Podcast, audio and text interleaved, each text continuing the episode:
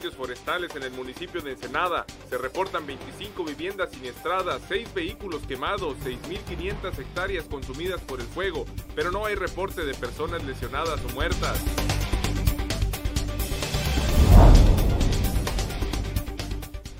Ensenada estuvo en riesgo de perder su territorio por la premura de elaborar un estatuto territorial que establece los límites entre los cinco municipios baja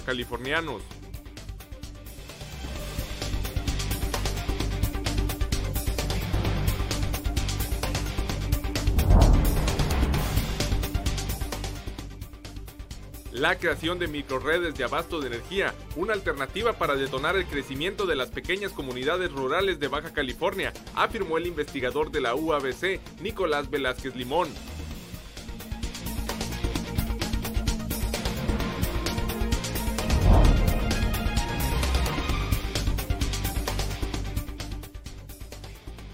encuentran tres cuerpos en estado de descomposición en Punta Colonet. Los cadáveres estaban en el interior de un pozo.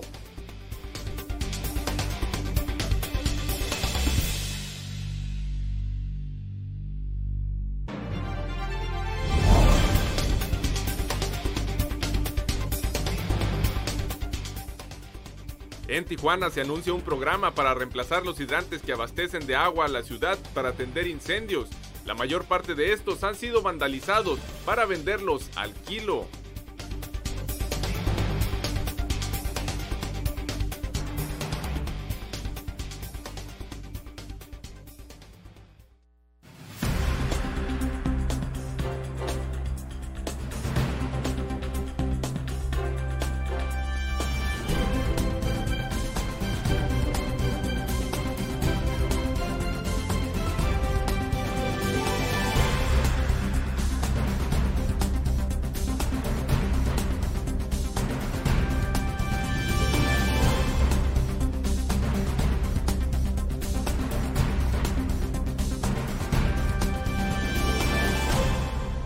Bienvenidos a, bienvenidos a Zona Periodística de este lunes 28 de octubre de 2019.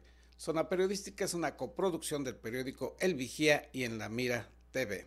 Y debido a la condición climatológica conocida popularmente como Santana, la zona costa de Baja California, es decir, Ensenada, playas de Rosarito y Tijuana, fue escenario de grandes incendios forestales a partir del pasado jueves.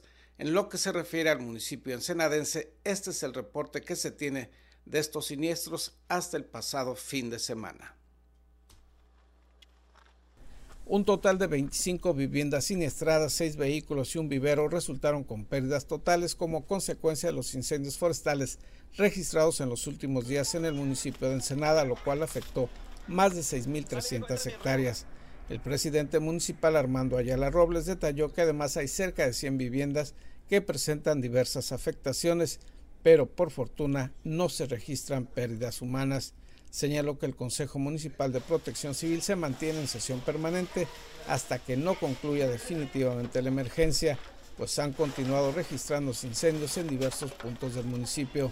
En lo que se refiere al apoyo a los ciudadanos afectados por los incendios, las autoridades destacaron la noble y generosa respuesta de los ciudadanos, quienes han proporcionado alimentos, agua embotellada, cobijas y artículos de limpieza. Hemos tenido muchísimo apoyo por parte de la comunidad, por parte de la gente, nos han traído mucha comida preparada, por las instituciones, empresas, empresas han colaborado mucho con nosotros, como ustedes lo pueden ver. Gracias, gracias a, todas las empresas que nos han apoyado, gracias a la comunidad, gracias a, la, reacción de la misión, de, nos han apoyado viñedos también, y pues que sigan apoyándonos, las, todo nos sirve y todo hace falta aquí. En la delegación de la misión, zona donde se registraron los incendios más intensos, los funcionarios municipales agradecieron la respuesta ciudadana. Me sorprendo ahorita de 24 horas que estoy trabajando con ellos afuera de la misión, o sea, en lo que es la parte alta de la misión, aquí en la, en la ciudad, pero estoy viendo que es bastante el apoyo que ha brindado la gente. Me ha sorprendido, bastante agua nos han estado dando, ah, alimentos también, este, comida que nos han estado llevando donde estamos trabajando Muchas gracias a cada una de las personas que nos han estado apoyando, de Muchas gracias de corazón. Residentes de esa zona, quienes se encontraban albergados temporalmente en tanto se controlaban los incendios, reconocieron la labor de los bomberos, tanto de los bomberos oficiales como de los voluntarios. Héroes sin capa. Ser bombero voluntario realmente nunca se había visto, ¿no? Es algo este, nuevo. Yo creo que el resultado se vio en, este, en esta em, con, los chicos, con todos los bomberos voluntarios que estuvieron eh, al mil, al mil, este, algunos duraron trabajando más de 24 horas sin parar, otros se aventaron 48 horas sin trabajar y estamos tomando en cuenta que no hay un pago, todo fue simple servir para proteger y salvaguardar Oficialmente, hasta este domingo no se tenía una cifra precisa de las personas damnificadas en el municipio de Ensenada, ni cuántas ni en qué albergues se encontraban resguardadas. Informó para Zona Periodística Gerardo Sánchez García. Hay que destacar al respecto la labor no solamente de los bomberos oficiales institucionales, también de los voluntarios, así como de otras corporaciones que se sumaron al combate de estos incendios. Y la noche de ayer se generó un siniestro en la colonia Hidalgo de este puerto. Esto fue en la calle Artículo 123 y calle Primera. De acuerdo al reporte oficial, los daños fueron totales, destruyendo una vivienda. No hay informes sobre personas lesionadas y el día de hoy el departamento correspondiente del Cuerpo de Bomberos de Ensenada iniciará los trabajos para determinar las causas de este incendio ocurrido, repetimos, la noche de ayer domingo en la zona urbana ensenadense en la cual no se reportan víctimas, víctimas humanas. Y en una colaboración para Zona Periodística del periódico La Jornada Baja California le tenemos un reporte de la difícil situación que enfrentan los bomberos de Tijuana, pero además del grave problema de que los hidrantes que servirían para apagar un incendio han sido vandalizados y robados por quienes se llevan estos hidrantes para venderlos, como se dice popularmente, al kilo. La infraestructura y herramientas de Bomberos Tijuana está desgastada y requiere ser reforzada luego de la contingencia registrada durante los incendios propagados por la condición santana de los últimos días. Los bomberos ya requieren de uniformes nuevos y el sistema de hidrantes podría cambiar, pues actualmente 8 de cada 10 están vandalizados y no funcionan, reconoció el alcalde de Tijuana, Arturo González Cruz. Como el 80% de ellos no, están vandalizados y efectivamente es uno de los retos que tenemos en infraestructura y, y bueno, estamos viendo alternativas. De hecho, hoy eh, nos presentaron una opción de hidrantes que sean de acero inoxidable y que eviten que sean vandalizados por el bronce que contienen los, los otros. Los bomberos de Tijuana se han mantenido en activo por incendios registrados en la ciudad durante el fin de semana, en refuerzo a los ocurridos en el Valle de Guadalupe, en Ensenada. Se reconoce que necesitarán nuevos uniformes y herramientas ante el desgaste inusual por las recientes emergencias. Nos comentaron en la mañana que tienen turnos de 130 elementos eh, combatiendo los, los incendios y hemos apoyado a Tecate, a Rosarito, a Ensenada. Eh, ayer yo les comenté en la mañana que hasta Ensenada llegamos ayer este, para ayudarles en el tema de bajamar. Se pronostica que los vientos de Santana se mantendrán durante la última semana de octubre. Se esperan fuertes vientos en la zona costa de Baja California entre el martes y el jueves reportó Ernesto Eslava. Y en temas distintos pero que están relacionados y ante las condiciones climatológicas que prevalecen en la región y las afectaciones que enfrentan miles de familias por la falta de suministro de agua desde hace más de una semana, el presidente municipal Armando Ayala Robles surgió a las autoridades estatales a emprender las acciones correspondientes que garanticen el servicio de agua a los ensenadenses. El primer edil refirió que representantes de algunos sectores le han indicado que se están realizando reparaciones a la altura de la misión, así como también en el municipio de Tijuana. Sin embargo, la falta de agua para la zona norte de la ciudad tiene ya varios días. El alcalde se dijo consciente de que algunas decisiones no están en manos del personal y directivos de la Comisión Estatal de Servicios Públicos de Ensenada, pero estimó que debe haber una mayor exigencia ante las afectaciones que de manera reiterada se han generado a este municipio.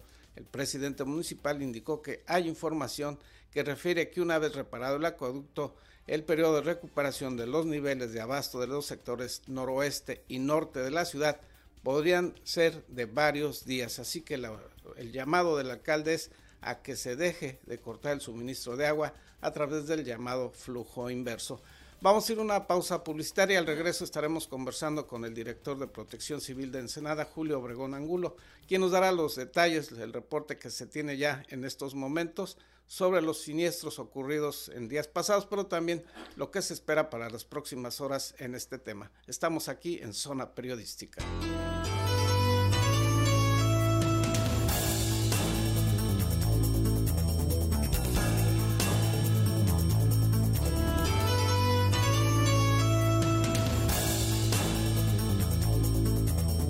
Gracias por continuar aquí en Zona Periodística. Nos acompaña en el estudio Julio Obregón Ángulo, quien es director de Protección Civil Municipal y a quien le agradecemos que después de estas jornadas intensas pues esté aquí a tan temprana hora dándonos información. Buenos días, Julio. No, muchas gracias, Gerardo, y muy buenos días.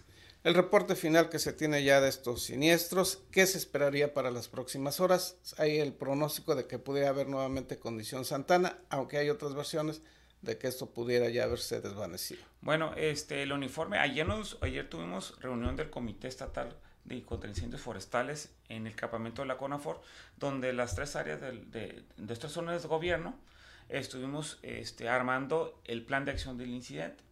El plan de acción del incidente es para ver lo que la, la estrategia que se iba a realizar hoy para poder prácticamente garantizar ya hay un buen control de los incendios específicamente Voy a hablar un poquito del municipio de, Tecate porque también me tocó ir el recorrido aéreo con el, mismo personal de la CONAFOR.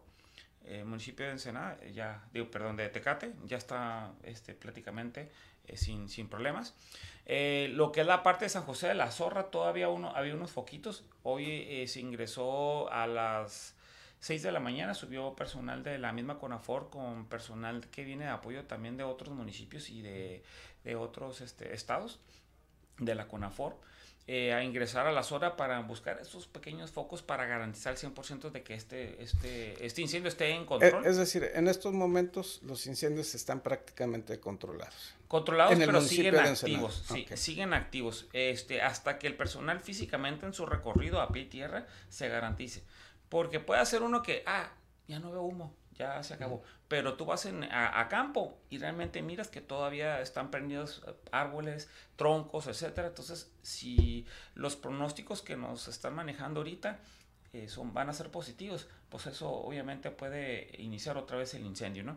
Lo que nos ha ayudado mucho ahorita es de que las zonas donde se encuentran los focos activos, es una zona despoblada. Entonces, eso es una, una, una gran llamada, una, una gran este, noticia para, para nosotros, ¿no?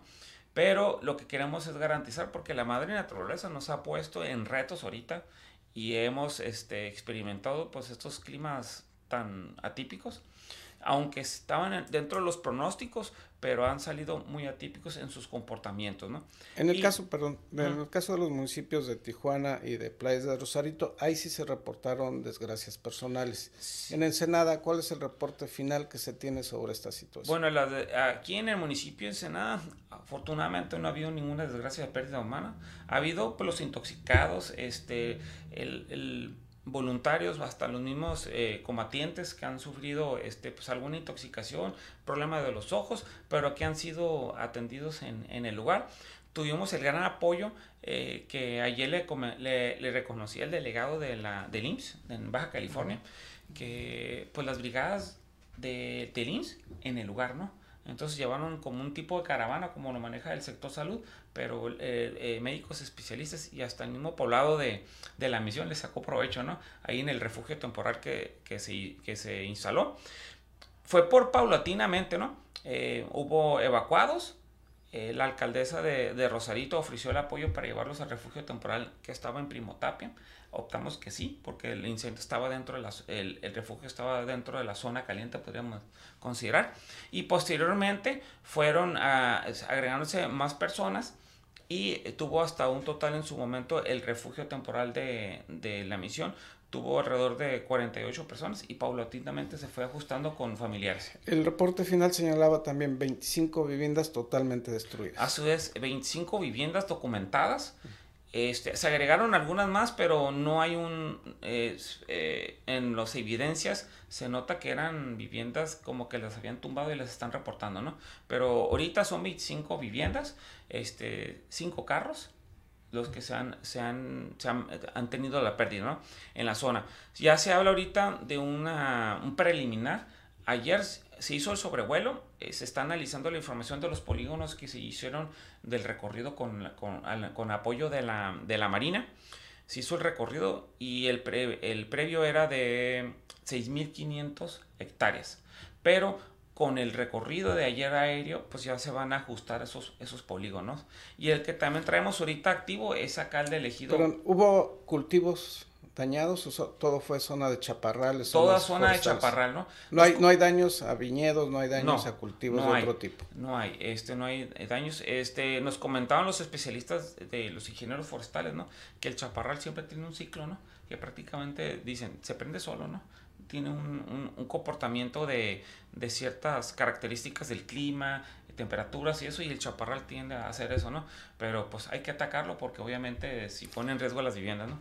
Lo ocurrido en, esta ocasión, ¿qué experiencia, qué enseñanza es lo que dejaría para los habitantes del municipio de Ensenada y de los otros municipios baja californianos? Mira, para empezar, es bien, importante que las personas que tengan alguna vivienda en, alguna zona muy alejada de, de, la mancha urbana, podríamos decir, o que está en una zona donde exista mucho vegetación, mantener limpio a los alrededores, ¿no? Muchas de las casas que sobrevivieron, podríamos decir, en la zona de la misión, fueron porque tenían limpios sus predios, ¿no? Entonces, llegó el, fuego, los redondeó, hace aprender que le sacó la vuelta, ¿por qué? Porque tenían ese colchón, ¿no? Y, una de las, eh, y eso es lo principalmente, ¿no? Eh, evitar usar la quema controlada, porque muchos dicen, no, pues yo soy mucho, muy conocedor, yo voy a hacer mi quema controlada y empiezan ellos a hacer la quema, pero pues para hacer una quema controlada requieres un chorro de experiencia, muchas condicionantes para poder hacerlo. Y aparte otra cosa, no está permitido. Es ilegal. Es ilegal. Entonces, este, hay ciertos métodos, pero normalmente siempre es supervisado por personal de la CONAFOR, ¿no? Pero no hay que hacerlo, ¿no? En el caso, por ejemplo, de, estos incendios, ¿cuántas personas en lo que se refiere al municipio de Ensenada estuvieron colaborando? Se sabe que se sumaron elementos de la Guardia Nacional, de la Marina, del Ejército. En total, ¿qué fuerza humana, cuántas personas estuvieron combatiendo estos fuegos? Híjole, si hablamos de un número, un número este, cuantitativo a todo lo que se, que se llegó, pues te le puedo decir que llegamos casi a las 400. Le voy a decir por qué. Porque llegó un momento que el, 28 Batallón de, Infantería de Tijuana nos mandó 273 elementos, ¿no? Entonces estuvieron trabajando la misma Marina de 60, 80 elementos, la Guardia Nacional, una brigada de 40, después otra brigada de 60, este, la misma cooperación de bomberos, eh, los de turno, la brigada forestal, se unieron personal que estaba en en descanso para ayudar a, las, a, estas acciones. El mismo personal de seguridad pública, la misma Policía Federal Preventiva estuvo también eh, este, en su momento, la Policía eh, Estatal Preventiva también estuvo, gente, como comentábamos del agua, ¿no? Las mismas pipas de la CEP estuvieron presentes, las pipas de, de los ejidos, las pipas de gente de la ciudad que fueron a ayudar a la zona. Entonces tenemos una, una cuantiosa cantidad de gente que apoyaron y eso hizo la diferencia. Ese es el trabajo en equipo que es necesario en estos momentos y muy agradecidos por eso. Le agradecemos a Julio Obregón y que nos haya acompañado, director de Protección Civil Municipal, y a usted también que nos está acompañando aquí en este espacio. Vamos a ir a una pausa publicitaria y continuamos aquí en Zona Periodística. Gracias, Julio. Gracias, buenos días acciones en dólares, el precio promedio de compra en los bancos es de 18 pesos con 54 centavos, la venta 19 con 37. Para las casas de cambio, el billete verde se cotiza a la compra en 18 pesos con 40 centavos, la venta 18 con 65.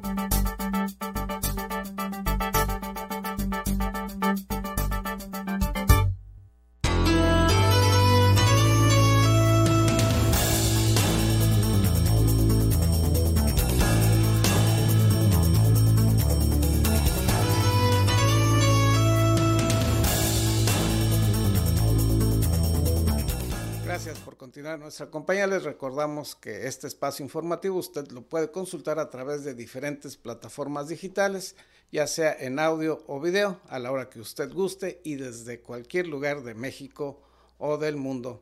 Y de acuerdo al Grupo Interdisciplinario para la Defensa del Territorio Ensenadense, el HIT, como se conoce popularmente, el Senado estuvo a punto de perder parte de su territorio, esto debido a la premura del Congreso del Estado por elaborar el Estatuto Territorial, debido a un ordenamiento que hay al respecto de la Suprema Corte de Justicia de la Nación. La intervención de la diputada Claudia Agaton Muñiz impidió que Ensenada perdiera 168 kilómetros cuadrados de su territorio al frenar la propuesta de estatuto territorial de la diputada Miriam Cano Núñez, en la cual esa superficie se atribuye a Playas de Rosarito. Alfonso García Quiñones, vocero del Grupo Interdisciplinario para la Defensa del Territorio de Ensenada, señaló que en el punto de acuerdo presentado por Agatón Muñiz se solicitó asimismo a la Suprema Corte de Justicia de la Nación una prórroga de seis meses para concluir el estatuto territorial. Dicho tribunal, explicó el vocero del HIT, ordenó al Congreso del Estado emitir el estatuto territorial en el cual se establecerían los límites de los cinco municipios baja californianos a más tardar en el mes de noviembre. Ante ese ordenamiento, agregó García Quiñones, la diputada Cano Núñez, como coordinadora de diferentes comisiones legislativas, había presentado una propuesta de estatuto territorial en la cual se validaba la delimitación hecha por la CIDUE en 1995. En ese documento, indicó el abogado porteño, se establece que el territorio que se disputan playas de Rosarito y Ensenada pertenece al primer ayuntamiento y es el deslinde oficial que ha generado la polémica entre ambos municipios. En ese reporte de la CIDU enfatizó García Quiñones, es donde se origina lo que se llama el error aritmético, que da mayor superficie a Tijuana de la que se tenía y en ese ajuste se hace sobreponiendo a playas de Rosarito con territorio ensenadense. El vocero del grupo interdisciplinario afirmó que dicha situación se le explicó a la congresista Cano Núñez y se le hizo ver que emitir un estatuto territorial con esas delimitaciones obligaría a tener que continuar con el enfrentamiento legal entre ambos ayuntamientos. Lo primero que debe hacerse, y así lo establece el punto de acuerdo presentado por Agatón Núñez y que fue aprobado por el Pleno del Congreso del Estado, es aclarar la validez o no de dicho decreto, y una vez hecho eso, delimitar las superficies y colindancias de los cinco municipios de la entidad, concluyó el abogado porteño. Informó para Zona Periodística Gerardo Sánchez García. Y en otros asuntos, aunque ha sido muy exitoso el programa de microredes de energía creado por la Universidad Autónoma de Baja California en la zona de Puertecitos, la falta de recursos ha impedido que otras pequeñas comunidades de la zona rural puedan contar con esos sistemas. Isabel Guerrero Ortega nos informa al respecto.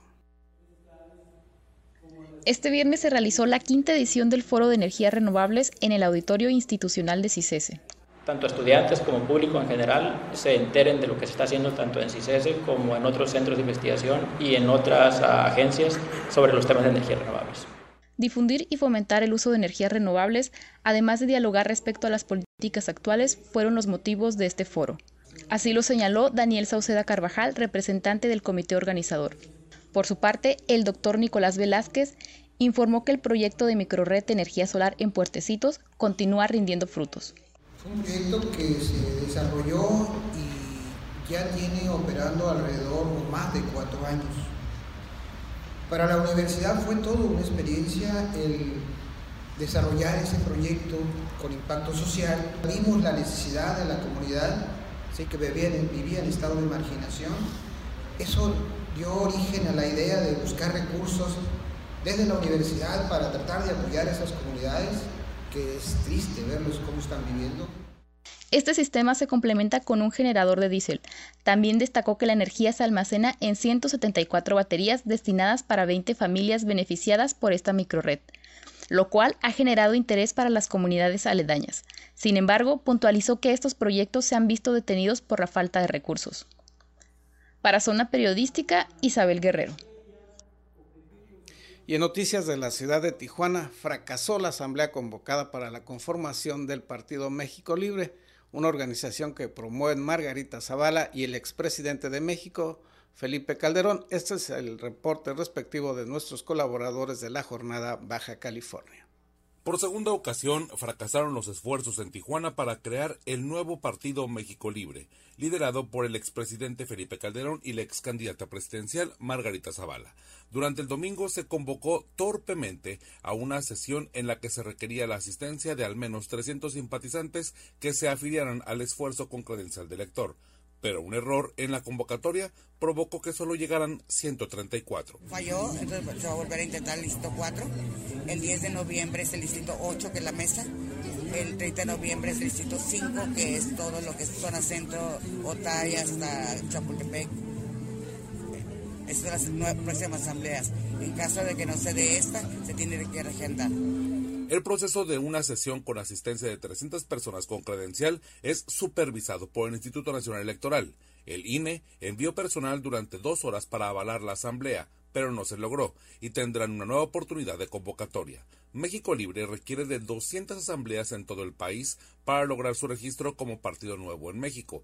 Llevan 140. En Baja California aún no logran ninguna asamblea consumada. El, el problema que hay a nivel nacional es la apatía que la gente nada más está quejándose que lo que está haciendo tal o cual gobierno, este, poniendo quejas, usando memes, usando todo tipo de, sátiras de algo, pero en realidad no haciendo nada por su país. Entonces ya ningún país, ningún partido político tiene credibilidad. Entonces se está formando este para eso, para que haya un partido con, con responsabilidad.